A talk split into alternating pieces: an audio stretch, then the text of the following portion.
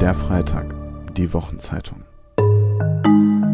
Herzlich willkommen zum Freitag-Podcast, sagt Sebastian Puschner. Ich bin stellvertretender Chefredakteur beim Freitag und freue mich, dass Sie dabei sind. Hier im Freitag-Podcast hören Sie immer wieder Gespräche zu Themen aus Politik, Kultur, Wirtschaft und Gesellschaft und manchmal geht's auch um all das in einem. Dazu gleich mehr. Jetzt im Frühjahr sprechen wir über Literatur. Das Bedauern auf unserer Seite ist sehr groß, dass wir Sie, liebe Leserinnen und Leser, Hörerinnen und Hörer, nicht in Leipzig auf der Buchmesse an unserem Stand begrüßen und mit Ihnen diskutieren können. Aber das heißt ja nicht, dass wir nicht über Bücher sprechen können. Das tun wir und zwar hier in unseren Literaturpodcasts. Quasi als Buchmessenersatz haben wir uns mit den Autorinnen und Autoren spannender, mitunter kontroverser Neuerscheinungen getroffen und allemal kontrovers diskutiert wurde schon vor seinem Erscheinen das neue Buch Sarah Wagenknechts. Es heißt Die Selbstgerechten. Darüber habe ich mit Sarah Wagenknecht gesprochen. Gleich geht's los, nach einer kurzen Pause. Wenn Ihnen der Freitag-Podcast gefällt, testen Sie auch unser Angebot für Podcast-HörerInnen. Drei Wochen der Freitag kostenlos. Jetzt auf freitag.de slash Probe. Wir sitzen im Deutschen Bundestag und sind zu Gast bei Sarah Wagenknecht. Guten Tag, Frau Wagenknecht, wie geht's Ihnen?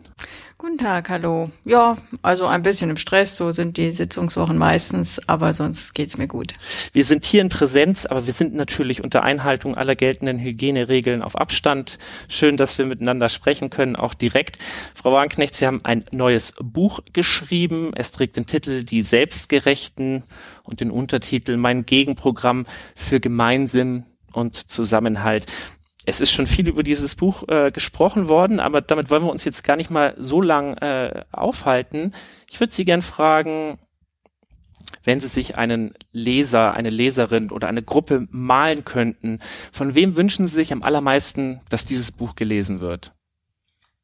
Also eigentlich von Leuten, die sich ähnlich wie ich Sorgen machen, wo unser Land hindriftet, wie dass die sozialen Gegensätze immer größer werden, dass der Zusammenhalt zerfällt und die sich wünschen, dass die linken Parteien endlich wieder mehr Rückhalt gewinnen, weil es ist ja irgendwie schon frappierend. Also die Union ist, äh, steht so desolat, so korrupt, so kaputt da wie seit langem nicht mehr.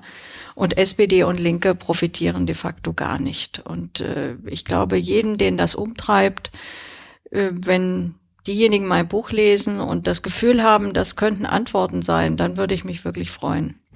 Gelesen und äh, zitiert, vielleicht nicht ganz immer kontextgetreu, äh, haben es vor allem bisher wohl diejenigen, die Sie ansprechen mit diesem Buch. Die Selbstgerechten, sagte ich ja gerade. Man kann da äh, Synonyme für setzen. Lifestyle-Linke oder Linksliberale, vielleicht auch Links-Illiberale. Wer ist denn das? Ja, wir haben eben leider, finde ich, ein in den gesellschaftlichen linken Kräften. Also das betrifft ja nicht nur meine eigene Partei, das betrifft die SPD, das betrifft auch so die öffentliche Diskussion. Ein Verständnis von links, was meines Erachtens mit den linken Traditionen wenig zu tun hat. Da werden relativ abgehobene, relativ elitäre Debatten geführt. Da wird da ist das Herangehen auch eher das äh, von sehr privilegierten Leuten, die sag mal, die wirklichen Probleme, die jemand hat, der beispielsweise für einen Nettolohn von 1200 Euro im Monat arbeiten muss oder einer Rentnerin, die mit ihrer miesen Rente auskommen muss, mit diesen Problemen haben diese Debatten gar nichts mehr zu tun, sondern da geht es um, um Sprachgebote, da geht es auch um Denkverbote und es ist etwas, was die Linke im öffentlichen Ansehen doch ziemlich ähm, ja, also diskreditiert oder zumindest ähm, wenig, ihr wenig Symp Sympathie gebracht hat. Und das ist etwas, was ich ändern möchte, weil ich möchte ja, dass die Linke wieder stärker wird. Ich zitiere mal, besondere Bedeutung in linksliberalen Debatten nehmen Fragen der Abstammung, des Geschlechts und der sexuellen Orientierung ein und überlagern die Diskussion sozioökonomische Probleme bei weitem. Wir werden darauf zurückkommen, aber Stichwort sozioökonomische Probleme oder sozioökonomische Analyseebenen. Ich habe nicht ganz bei der Lektüre verstanden, wie es um die sozioökonomische oder vielleicht auch demografisch, soziodemografische Analyse derer steht, die Sie meinen. Denn es geht da um eine neue akademische Mittelschicht. Klar, urban, akademisch und so weiter und so weiter. Aber da gibt's ja Gewinner und Verlierer. Oder wie hat sich diese neue akademische Mittelschicht herausgebildet und wie differenziert sie sich, wenn ich jetzt sage Gewinner und Verlierer? Ja, es gibt ein Milieu, das entstanden ist durch die vielen auch sehr gut bezahlten Dienstleistungsberufe, neuen Dienstleistungsberufe für Hochschulabsolventen. Die sind ja in den letzten 20, 30 Jahren doch in großer Zahl entstanden. Wenn wir noch ein Stück weiter zurückgehen, auch in den öffentlichen Verwaltungen. Es gab mal eine Zeit, wo sehr viele Jobs entstanden sind, für die man, wenn man ein Hochschulstudium hatte, sich bewerben konnte und in denen man einen relativ guten und auch einigermaßen gesicherten Lebensstandard hatte. Und dadurch ist eine neue Mittelschicht, das ist ja auch, äh, das ist ja, das sind ja die Analysen von Reckwitz und anderen, das ist ja jetzt gar nicht jetzt auf meinem, äh, geht ja nicht auf mich zurück. Äh, dadurch ist eine neue Schicht entstanden. Und diese Schicht hat sich zum Teil auch aus Menschen äh, oder bildet sich aus, hat sich aus Menschen gebildet, die selber aus ärmeren Verhältnissen gekommen sind. Das waren also auch Bildungsaufsteiger, die selber Möglichkeiten hatten. So, aber diese Schicht ist inzwischen weitgehend äh, schließt sich ab. Also dieses diese Expansion dieser Arbeitsplätze, die ist äh, völlig zum Stillstand gekommen. Also es ist eher so, dass sie weniger werden. Journalismus zum Beispiel äh, werden wenig gute bezahlte Jobs noch geschaffen, eher teilweise sehr prekäre. Auch in den öffentlichen Verwaltungen wird eher abgebaut. Also das heißt, äh, das, das Terrain wird enger. Und wir, wir erleben oder haben erlebt, so gerade in den letzten 15 oder 10, 15 Jahren, dass äh, dieses Milieu sich nach unten immer mehr abschottet. Das heißt, es gibt jetzt eine junge Generation, die aus diesen Familien kommt, die auch sehr privilegiert ins Leben startet. Und gleichzeitig gibt es aber trotzdem ja auch immer noch viele Menschen, die ein Studium beginnen in der Hoffnung, dass sie irgendwann mal in, in eine solche Stellung aufsteigen können, die aber immer weniger Chancen haben. Also das habe ich jetzt äh, als neue akademische Mit Unterschicht äh, bezeichnet. Äh, das sind dann die ganzen prekären Jobs, äh, die auch Menschen haben, die ein oder Menschen bekommen, die ein Hochschulstudium haben. Äh, das ist eine neue Entwicklung. Aber die Wortführer dieses äh, Linksliberalismus, das ist eben diese doch gut satuierte, nach unten weitgehend abgeschottete Schicht und äh, die haben mit den sozialen Problemen anderer sozialer Schichten, auch der akademischen Unterschicht, eigentlich wenig zu tun. Allenfalls, dass ihre eigenen Nachfahren teilweise davon betroffen sind, aber eben nur teilweise, weil sie eben so günstige Startbedingungen für ihr Leben haben, dass sie dann doch sehr privilegiert sind. Und äh, diese Diskussionen, die da geführt werden, sind Diskussionen unter Privilegierten. Also das muss man, denke ich, sehr, sehr deutlich sehen. Es sind Diskussionen von Menschen, die auf jeden Fall auf der Gewinnerseite der gesellschaftlichen Entwicklung stehen. Und äh, sag mal, die Linke hatte eigentlich immer das Anliegen, nicht für die da zu sein, die die Gewinner sind, sondern für die sich zu engagieren, die es schwer haben. Und wir haben eben heute das Phänomen, das hat auch was mit dieser Abschottung der akademischen Mittelschicht nach unten zu tun, dass es viel weniger Aufstiegschancen, auch viel schlechtere Bildungschancen für Kinder ärmerer Familien gibt. Also teilweise kann man zwar immer noch auch Abitur machen. Das machen ja inzwischen sehr, sehr viele. Dadurch ist es aber auch entwertet. Also es ist eben nicht mehr so mit Abitur und Studium. Das ist eben nicht mehr das Ticket ins gute Leben. Man kann auch noch ein Studium, auch schon schwerer, äh, ein Studium irgendwie hinbekommen. Also finanziell ist das heute viel schwerer als früher, weil die staatlichen Bedingungen nicht mehr so gut sind. Aber die wirklichen Qualifikationen, die es für die hochbezahlten Jobs braucht, also das Auslandssemester oder schon der Schüleraustausch, das perfekte Englisch, äh, auch ein gewisser Habitus, der einfach dieses, diese akademische Mittelschicht prägt, das können junge Leute aus äh, schlechter gestellten Familien fast nicht mehr erwerben und deswegen kommen sie auf diese Arbeitsplätze auch nicht mehr. Also sie kommen da nicht mehr rein. Und das wird, finde ich, viel zu wenig reflektiert. Auch dieser, also das ist ja ein Trend einer Gesellschaft, der den ich auch als Refeudalisierung bezeichne. Also man hat immer weniger Chancen, wenn man aus ärmeren Verhältnissen kommt. Und was ich so absurd finde, ist, dass die, dieser Linksliberalismus oder auch diese Identitätspolitik über alles Mögliche redet, über Herkunft, über sexuelle Orientierung und äh, da auch also Diskriminierung beklagt, aber die wirklich entscheidende Diskriminierung, und zwar ganz unabhängig davon, ob jemand Einwandereltern hat oder deutsche Eltern und ob er homosexuell ist oder heterosexuell, die, die wichtigste Diskriminierung ist die soziale Herkunft. Und die wird aus den Debatten ausgeblendet. Ich habe Ihnen eine einen Ausschnitt aus unserer Zeitung mitgebracht aus dem Februar. Wir haben zu einem Jahr Terroranschlag in Hanau eine Graphic Novel gestaltet, die auf Recherchen des Journalisten Sebastian Friedrich, der mit vielen dort äh, ja Betroffenen, also äh, Hinterbliebenen von Opfern gesprochen hat. Und es wird in dieser Graphic Novel zum Beispiel erzählt von Ferhat Unvar, der eben dort auch ermordet wurde, der ein sehr cleveres Kerlchen wohl gewesen ist, äh, der aber trotzdem vom Gymnasium geflogen ist und zu dem eine Freundin einmal gesagt hat, Ferhat, du bist so ein intelligenter Junge, warum machst du nichts draus? Und er sagte dann, was soll ich draus machen? Es wird mich eh kein Lehrer ernst nehmen, egal wie schlau ich bin, ich habe schwarze Haare, mich wird kein Lehrer ernst nehmen. Was für mich da so paradigmatisch zum Ausdruck kommt, ist, dass die Deklassierungserfahrungen, Sie haben gerade gesagt, primär sind soziale, aber sich doch durchaus verschränken mit eben Herkunft, mit womöglich auch sexueller Orientierung ich stehe ehrlich gesagt immer ein bisschen ratlos zwischen Ihnen und Ihren Kritikern und denke mir, warum dieses Schimpfen, warum dieses Streiten darüber, welche Deklassierung wichtiger jetzt ist. Es ist doch offensichtlich, dass ganz oft sich diese Verschränkungen, äh, dass sich diese Deklassierungen verschränken miteinander.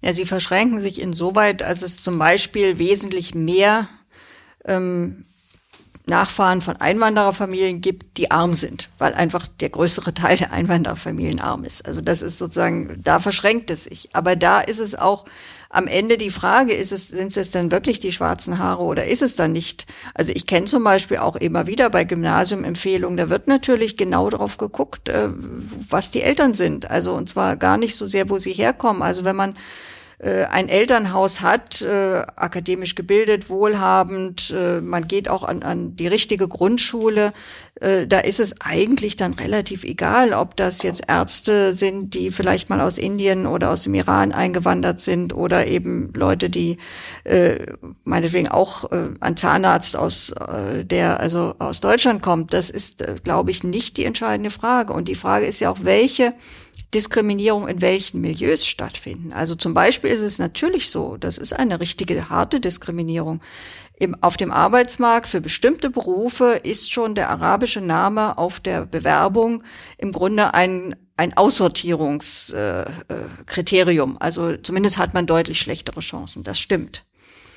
Aber ich würde bestreiten, dass das äh, für sehr äh, hochqualifizierte Berufe da, wo jemand dann wirklich auch eine internationale Biografie hat, äh, ein Auslandsstudium mit aufweisen kann, dass das in den Berufen eine Rolle spielt. Und die Diskussion, zum Beispiel die identitätspolitische Diskussion, wird hauptsächlich von Leuten gespielt, äh, wird hauptsächlich von Leuten geführt, die eben in diesen privilegierten Bereichen sich bewegen. Und sie können mit ihren äh, Diversitätsdebatten meines Erachtens oder sie blenden eigentlich die wirklichen Diskriminierung aus. Also äh, das, was sie fordern, hilft denen nicht, die gesellschaftlich eher sich in dem weniger, sozusagen nicht auf der Sonnenseite der Gesellschaft, jenseits der Komfortzonen der Gesellschaft bewegen.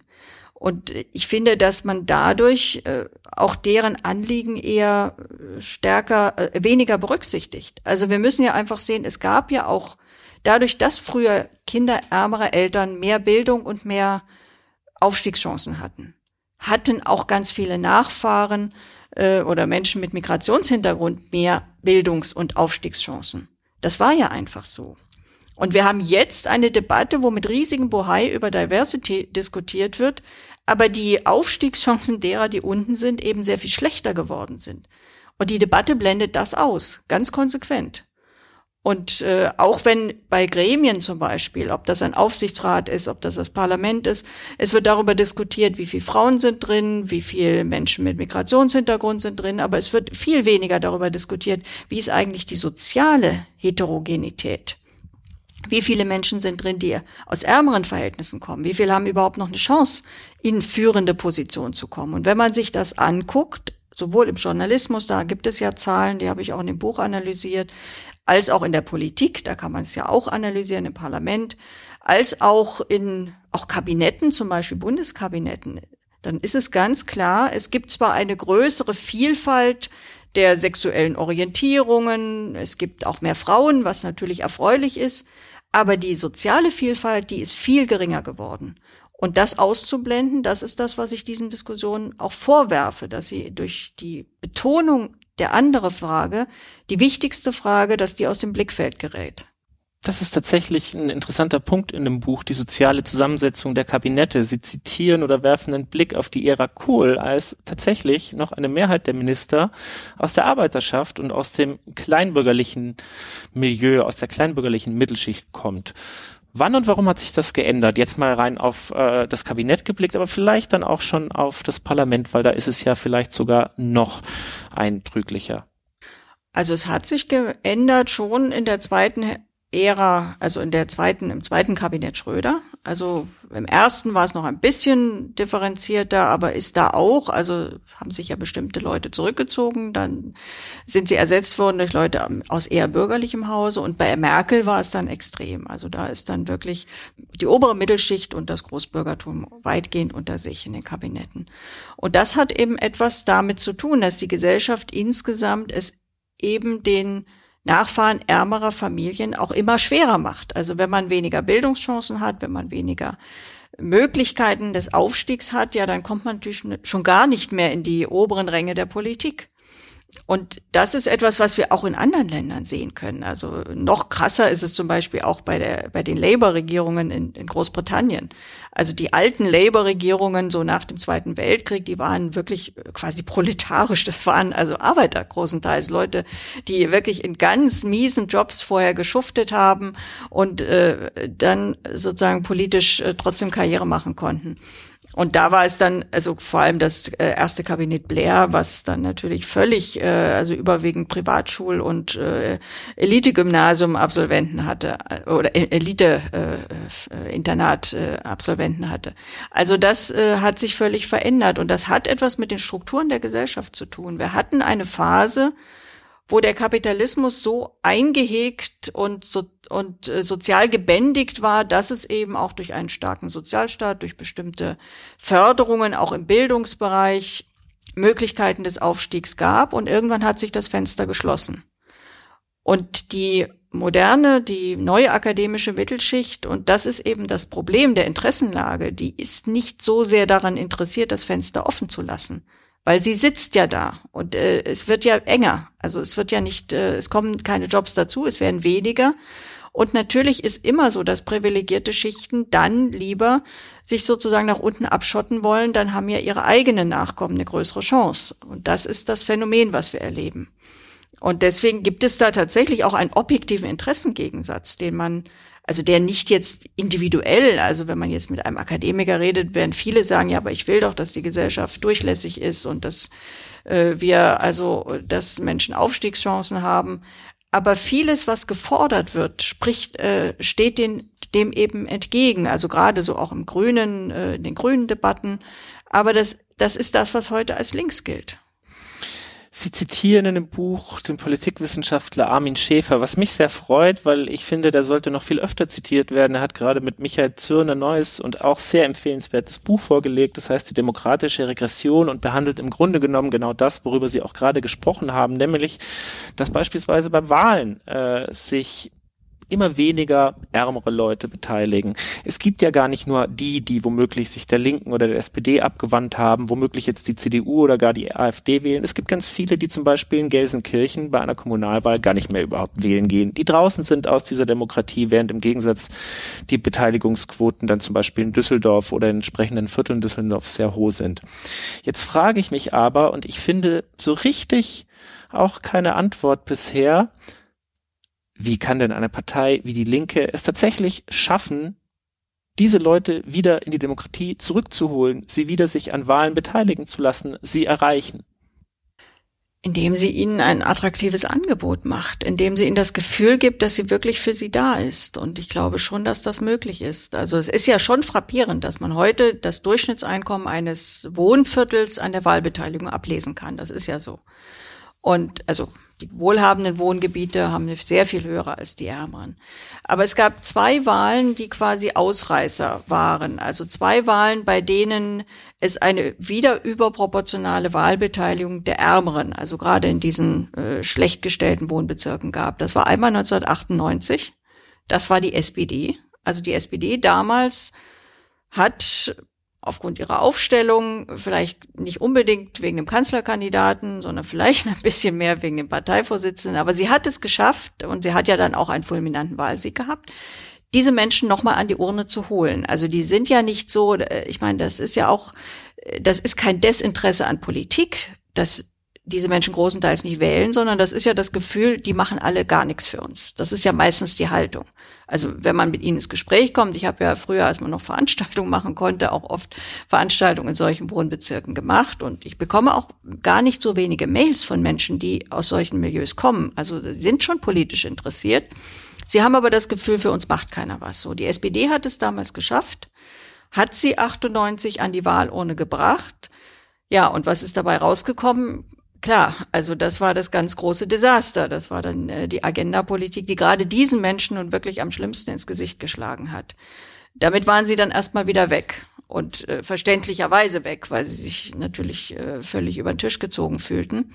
So, und dann, das ist dann eher das äh, Bedauerliche, aber das muss man auch zur Kenntnis nehmen, war es nochmal so 2017, aber leider nicht durch die Linkspartei damals, sondern durch die AfD. Die AfD hat nochmal in diesen Bezirken einen Anstieg, einen signifikanten Anstieg der Wahlbeteiligung erreicht, weil offenbar eben bei vielen dann der Eindruck entstand, da ist zumindest ein Ventil für, für Wut und für Protest und für Frust und dann sind sie nochmal hingegangen.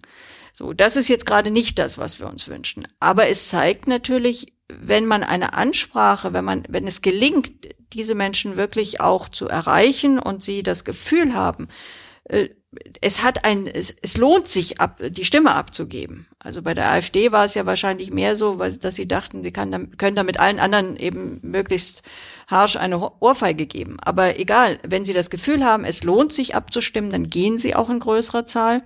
Und wenn sie den Eindruck haben, es, es tut keiner was für sie und es bringt sowieso nichts, ja, dann bleiben sie halt zu Hause. Ich habe Ihnen nochmal eine Ausgabe des Freitag aus der jüngsten Vergangenheit mitgebracht und ein Interview mit dem Soziologen Stefan Lessenich, der dort gefragt wird, na, was ist denn mit den Leuten, die eigentlich jetzt von, sag ich mal, einer Abkehr von Hartz IV profitieren würden? Was ist denn mit denen, die nicht wählen gehen würden? Äh, und da sagt er, auf die Frage, wieso das im Grunde genommen keinen interessiert. Das interessiert Betroffene von Hartz IV und Haushalte, die fürchten, sie könnten bald dazugehören. Das ist kein großes Wählerreservoir und die lassen sich nicht so leicht zurückholen. Es handelt sich dabei leider nicht um einen relevanten Punkt für die Wahlentscheidung einer Mehrheit. Anders als die Wettbewerbsfähigkeit auf dem ökologisch umstrukturierten globalen Markt oder das Klima. Hartz IV gilt der Mehrheit als Problem der anderen fast wie der Hunger in Afrika. Das ist auch ausschlaggebend für den Kurs, den Grüne, SPD, mitunter auch Linke eingeschlagen haben, weil Demoskopen und Soziologen ihnen mitunter sagen, das lohnt sich gar nicht, um diese Leute zu kämpfen. Ja, aber genau das finde ich die völlig falsche Haltung. Ich weiß auch, ich weiß zum Beispiel damals äh, Diskussionen mit SPD-Politikern, die dann gesagt haben, ja, kümmert euch mal um die Hartz-IV-Leute, die wählen sowieso nicht. Es ist uns egal. Und das ist tatsächlich so eine innere Haltung äh, von nicht wenigen. Allerdings, äh, also einmal muss ich ehrlich sagen, also wenn ein Linker so herangeht, äh, dann ist das für mich kein Linker mehr. Also wenn er für die, denen es am dreckigsten geht, nichts mehr macht, weil er das Gefühl hat, ja, die wählen ja wahrscheinlich nicht. Ich meine, linke Politik soll ja auch ein bisschen mehr sein eigentlich, als nur die Maximierung irgendwie zu gucken, wählt uns da einer, also aha, dann gehen wir mit den Grünen lieber, kämpfen wir um deren Klientel, die, wählt, die wählen wenigstens. Also das ist für mich nicht linke Politik. Linke Politik muss ja irgendwie ein Anliegen haben und ein Anliegen ist, äh, für die da zu sein, die kämpfen müssen, denen es nicht so gut geht. Und am schlimmsten betroffen sind natürlich die dann, die wirklich schon ganz unten sind und das sind Hartz-IV-Bezieher.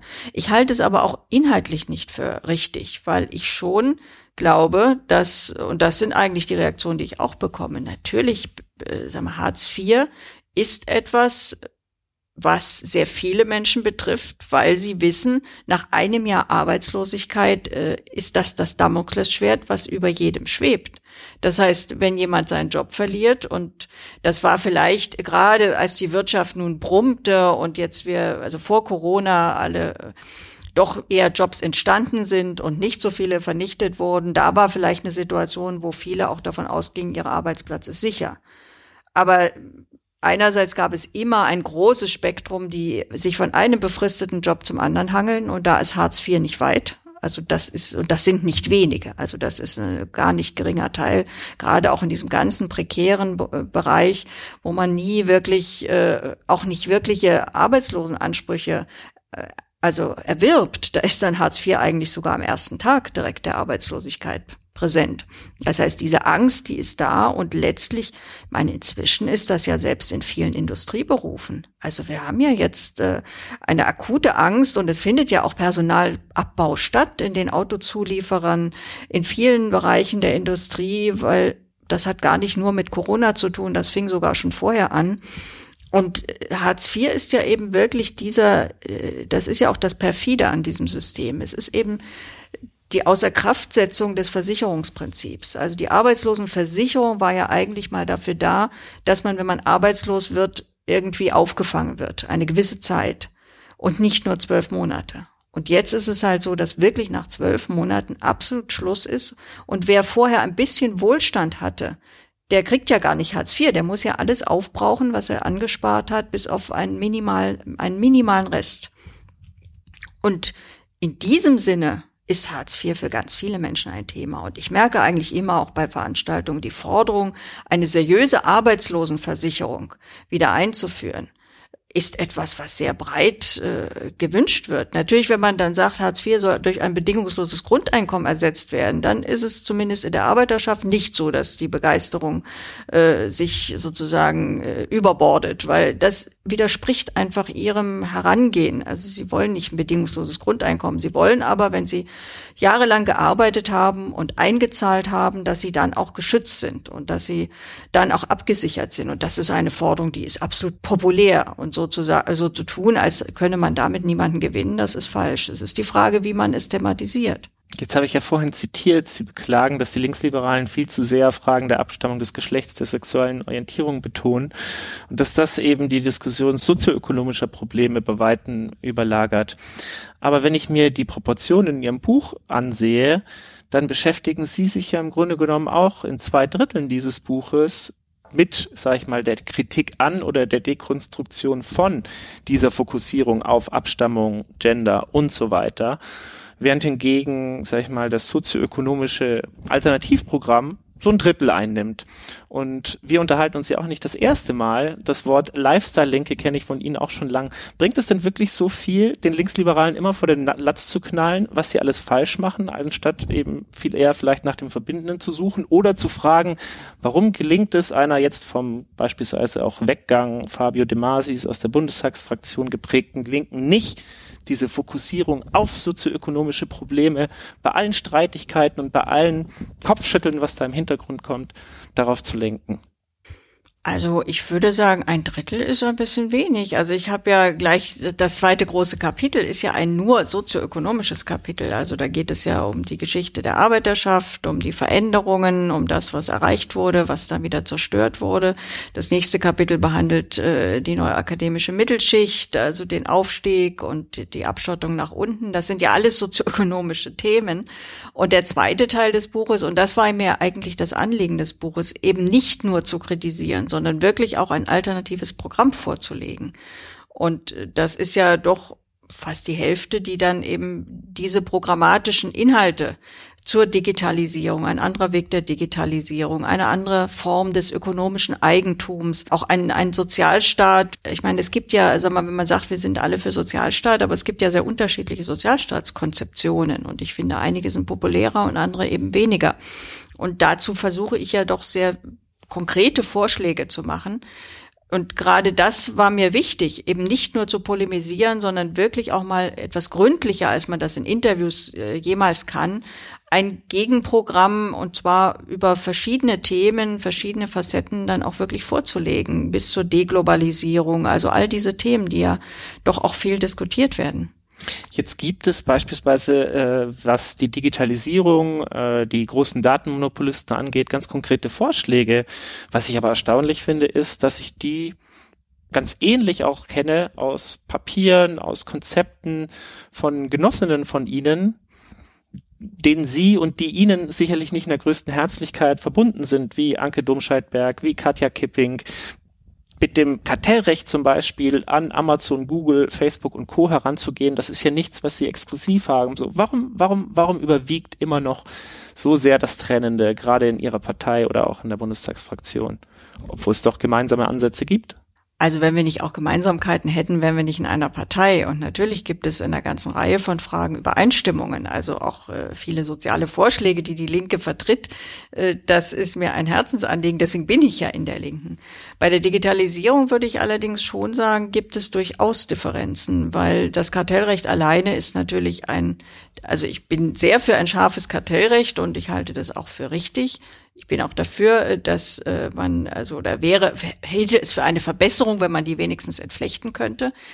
Aber das halte ich für zu wenig. Und ich weiß, dass wir auch in der Fraktion zum Beispiel darüber diskutiert haben, ob denn nicht das wirklich elementare Bereiche der Daseinsvorsorge sind, die überhaupt nicht in ein kommerzielles und renditeorientiertes äh, Unternehmensmodell passen. Das ist ja meine Position. Also ich will sie ja nicht einfach nur entflechten, sondern ich sage, wir sollten europäische öffentliche äh, Plattformen schaffen, digitale Plattformen, über die dann äh, das äh, sozusagen das gesellschaftliche, wirtschaftliche Leben organisiert werden kann, weil es ist quasi eine elementare Infrastruktur. Und Infrastrukturen sollten nicht äh, in der Hand einzelner Unternehmen sein, selbst wenn man sie entflechtet. Und das ist durchaus kontrovers. Also das ist leider nicht so, dass das eine Politik ist, die jetzt äh, eine eine Forderung ist, die jetzt bisher also unumstritten wäre, auch in linken Kreisen nicht, sondern darüber wird immer noch gestritten und diskutiert. Aber ich freue mich natürlich, wenn das äh, stärker unterstützt wird, klar.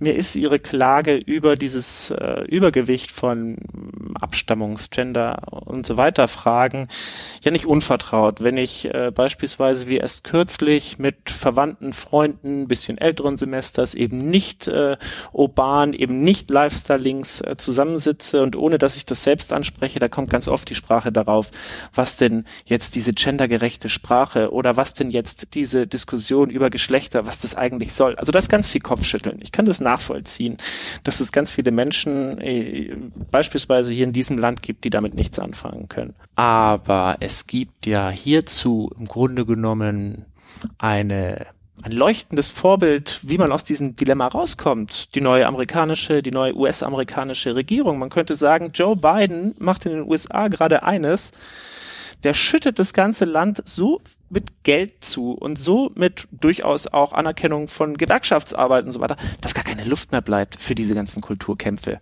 Ist das nicht faszinierend? Naja, er versucht jetzt offenbar auch wirklich ernsthaft die Krise zu bekämpfen, aber äh, ob das nachhaltig ist und äh, man muss ja einfach sehen in den USA, die haben ja überhaupt keinen Sozialstaat, gar nichts. Also sagen wir, das, äh, die, die, die Kontraste, das Dilemma dort ist ja sehr viel größer als in Deutschland. Und äh, insoweit ist das jetzt äh, also sicher mehr als ein Tropfen auf den heißen Stein, aber es macht die USA noch lange nicht zu einem sozialen Land und es äh, wird auch nicht verändern, dass die sozialen Unterschiede, die soziale Ungleichheit wirklich in einer extremen Weise angewachsen sind und weiter anwachsen werden. Also ich würde jetzt Joe Biden nicht als die Inkarnation äh, linker Politik ansehen, auch wenn das eine oder andere, was er jetzt macht, äh, sinnvoll ist. Aber gerade in den USA wird das ja auch, also ich weiß, als Biden sein Kabinett aufgestellt hat, da wurde doch ganz viel darüber geredet. Jetzt ist also sozusagen jemand ein Schwarzer, ist jetzt eben in, in der Funktion und ein, weiß ich nicht, ein Nachkomme der, der Latinos. Ich weiß gar nicht, ob der vielleicht irgendwo als Berater und jener und da weiß nicht, ob auch ein Homosexueller dabei ist. Es wurde jedenfalls ein Riesenthema daraus gemacht, wie die verschiedenen Gruppierungen sind, aber ob irgendjemand in diesem Kabinett ist, der aus ärmeren Verhältnissen kommt, äh, war überhaupt kein Thema. Und das ist sozusagen äh, immer wieder das, das Fortschrittsmaß wurde einfach umdefiniert. Und ob er am Ende dabei bleibt, wirklich eine fortschrittliche Politik zu machen. Ich meine, Biden in seiner ganzen Biografie ist ja wirklich ein Kernbestandteil des demokratischen, also der Demokraten äh, Establishments. Und er hat ja immer äh, auch für Sozialabbau gestimmt, teilweise sogar noch äh, die damaligen Präsidenten überholt, also zum Beispiel mit seinem Gesetz damals zu den Kreditkartenschulden. Und äh, das war ja noch brachialer als das, was Clinton dann am Ende wollte. Er war auch immer für Krieg, also hat den äh, Irakkrieg befürwortet. Und dass er jetzt völlig was anderes macht, kann ich mir noch nicht so richtig vorstellen. Also ich weiß zum Beispiel, das riesige Investitionsprogramm, das hatte Trump damals auch angekündigt. Also Trump ist auch gestartet mit der Ankündigung, ein riesiges Investitionsprogramm auf den Weg zu bringen. Nun, heute wissen wir, dass daraus nichts geworden ist. Biden wird jetzt etwas tun, sicher, weil auch die Federal Reserve ja fleißig Geld druckt. Aber nachhaltig ist das nicht, wenn man nicht das Rückgrat hat, wirklich dann die Steuern zu erhöhen. Was er zwar jetzt sagt, aber ob er das umsetzt, muss man ja erstmal abwarten. Eine globale Mindeststeuer für Unternehmen schlägt seine Finanzministerin vor. Das ist doch schon ein Paradigmenwechsel. Ich frage mich bei der Lektüre beispielsweise Ihres Buches oder auch des mit Ihnen ja durchaus auch verbundenen Andreas Nölkes, der äh, mit Exportismus gerade ein Buch vorgelegt hat, das sich dem wenig nachhaltigen deutschen Wirtschaftsmodell widmet, nicht, ob das noch so ein bisschen alles hinten dran ist, weil doch wahnsinnige Veränderungen im Gange sind, wenn wir uns ansehen, was der internationale Währungsfonds heute auf einmal sagt.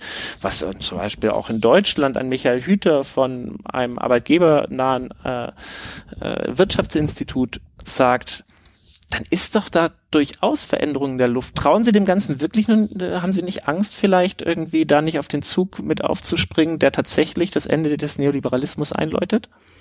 Ich habe einfach zu oft gehört, dass der Neoliberalismus am Ende ist. Also auch nach der letzten Finanzkrise hieß es, der Neoliberalismus ist erledigt, äh, jetzt wird, brechen völlig neue Zeiten an, er sei völlig diskreditiert, alles ging weiter wie bisher.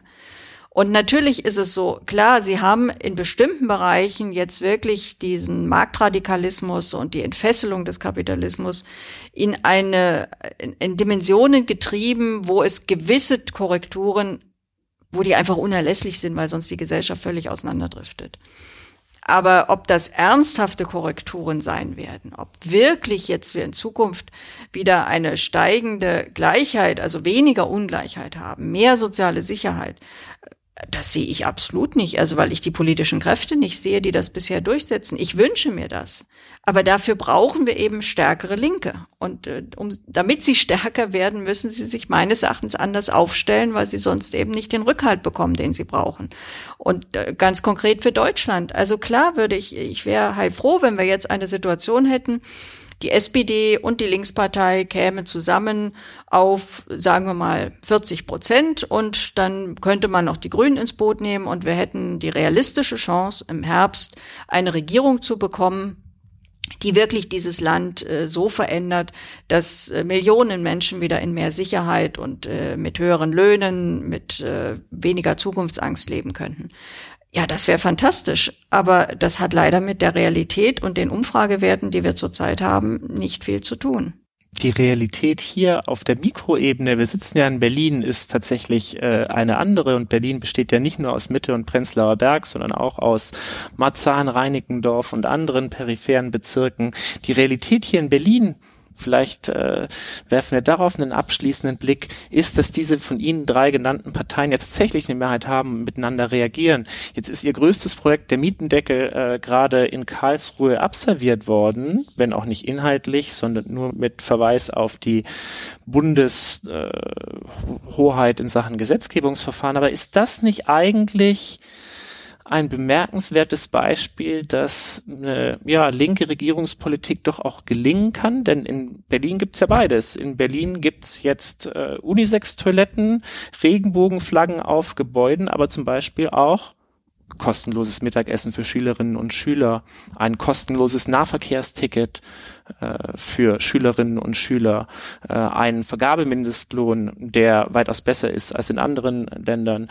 Äh, es gibt Diversity in der Verwaltung, klar, aber es gibt eben auch den Versuch über den Mietendeckel dieses Problem in den Griff zu kriegen. Also der rot-grüne Senat in Berlin so ein bisschen als die Blaupause dessen, äh, was möglich wäre.